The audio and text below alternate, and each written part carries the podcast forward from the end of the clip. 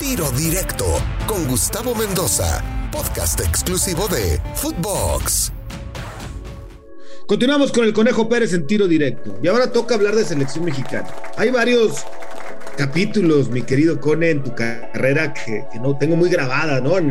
por supuesto, el Mundial de Francia, que fue ahí tu primera convocatoria, fuiste al Mundial, lamentablemente pues no te tocó participar mucho.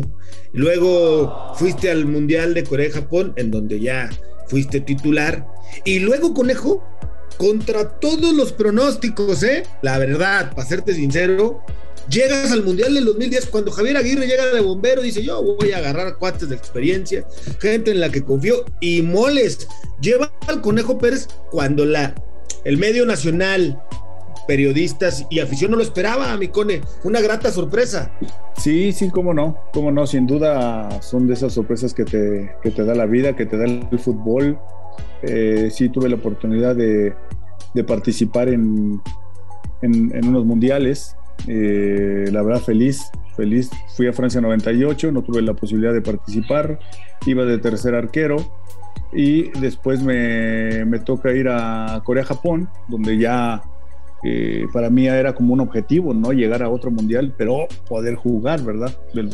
Y bueno, y llega a Sudáfrica, ¿no? Llega a Sudáfrica en una situación complicada, yo también este, no estaba físicamente del, todo bien porque yo había sufrido, antes de llegar a Jaguares, yo había sufrido un, desgarro en el aductor. Eh, que el, último torneo eh, allá con Tigres no pude jugar, no pude jugar los últimos cinco fechas, me parece.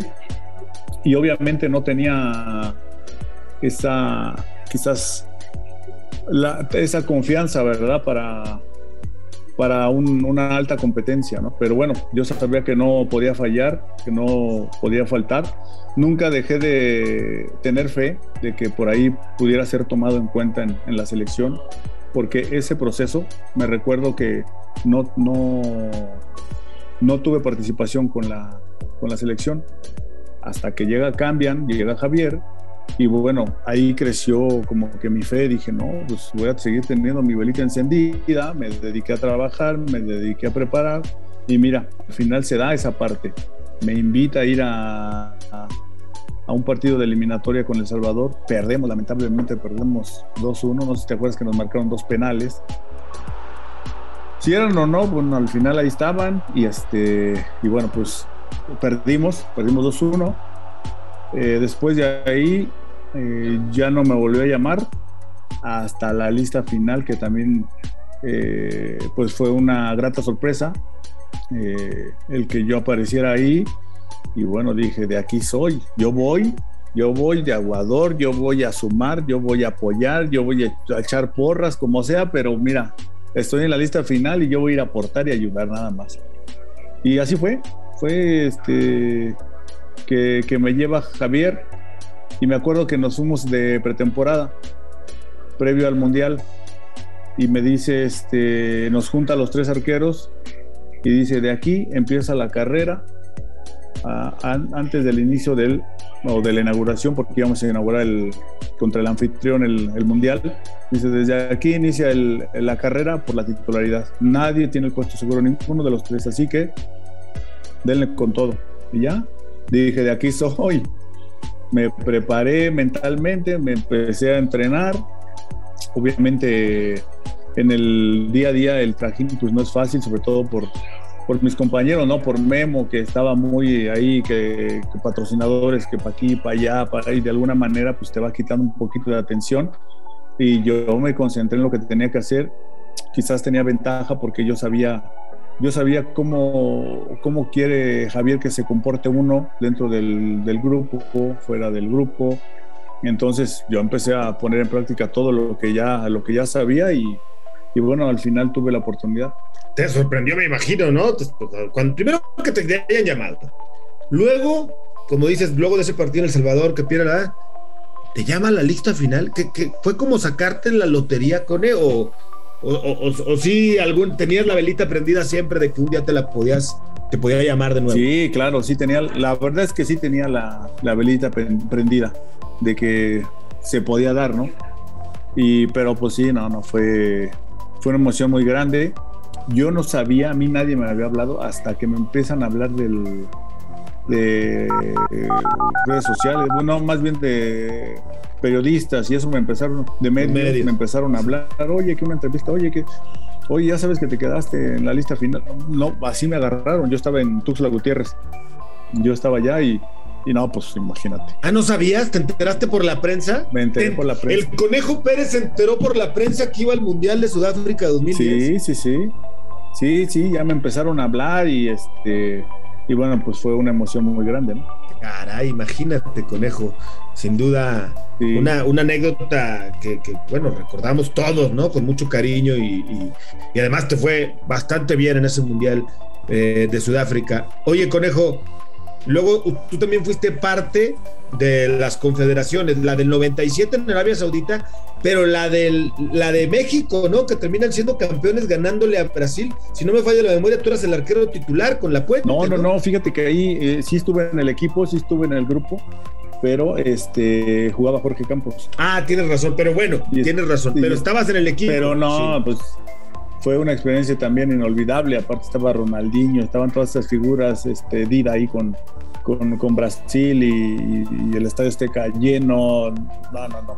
Fue también una experiencia muy, muy bonita. Sí, y te tocó ganar una Copa Oro en la que sí, bueno, dos, ¿no? Una en el 98 y en el, en el 2000 que sí jugaste, ¿no? También. Sí, ahí sí, ahí sí me tocó, ahí sí me tocó jugar y también eh, muy afortunado por ser parte de, la selección, orgulloso de pertenecer a mi, de participar con mi país y bueno, pues de, tú sabías que se tenía que ganar, ¿no? Sí o sí. Y la Copa América de Colombia, que fueron subcampeones, también la jugaste. Sí, sí, también esa me tocó, jugamos la final.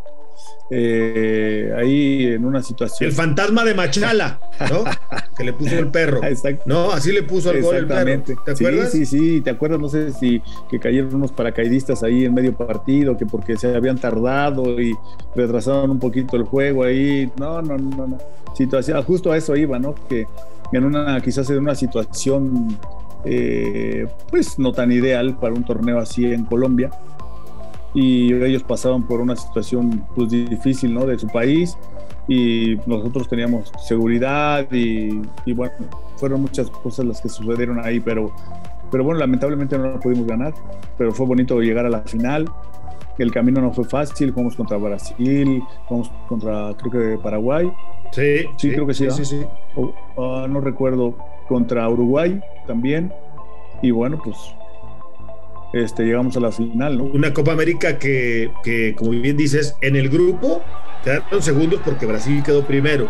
Era Perú y Paraguay los del grupo, como bien señalabas. Perú. Sí.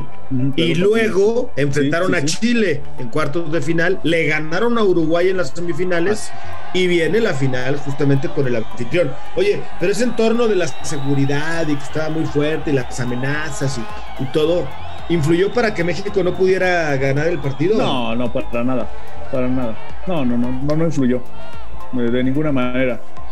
Simplemente, bueno, pues que sí, sí pasaban, no, o sea, tú sabes que allá de repente los arbitrajes ahí este, muy localistas y, luego resulta que los paracaidistas pues se les hizo tarde allá arriba o no sé y cayeron ahí en el partido, te cortan ritmo, muchas situaciones ahí, pero no, no, no nada que así que haya eh, influido en algo, no, no para nada. Eh, Conejo, platícame de Cruz Azul en la actualidad.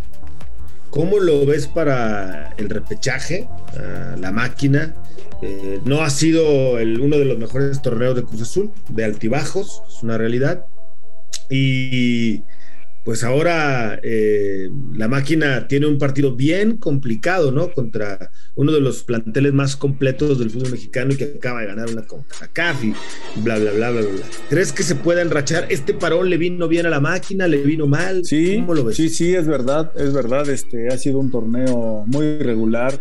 Y, y no, no quiero que se escuche a pretexto. Al final creo que ha sido regular para todos porque viste, digo, el único que fue ahí más o menos este, que estuvo con un nivel fue América. Después de ahí, pues las distancias en cuanto a puntos, pues era, era mínima. Tuvimos muchos altibajos, Toluca pues no estaba cerrando bien, este, Puebla, Puebla como que apretó un poquito al final del torneo y así. pero fue como que un torneo muy, muy irregular para todos. Y bueno, pues no se diga más para, para, para Cruz Azul, de que venías de campeonar, no tuviste una pretemporada como, como se debe, había poco tiempo. No, no es pretexto, ¿eh? simplemente son cosas que pasaron y que bueno, que se fueron llevando así, ¿no?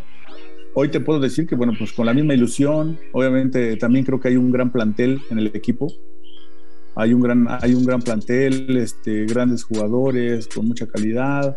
Eh, tuvimos la oportunidad de poder ir directo a la, a la fase final, pero bueno, al final los últimos partidos que no, no sacamos los resultados nos lleva a jugar contra Monterrey. Monterrey este, también con gente importante que lo viene haciendo bien, bien dirigidos por Javier, así que va a ser un, un bonito partido. Yo tengo fe que, que, que, podamos hacer un gran, un gran juego y, y, ¿por qué no? También tenemos un buen plantel. Me parece que estamos eh, muy parejos en ese sentido, ¿no? ¿Cruz Azul está para campeón, Conejo, otra vez? Sí, ¿por qué no?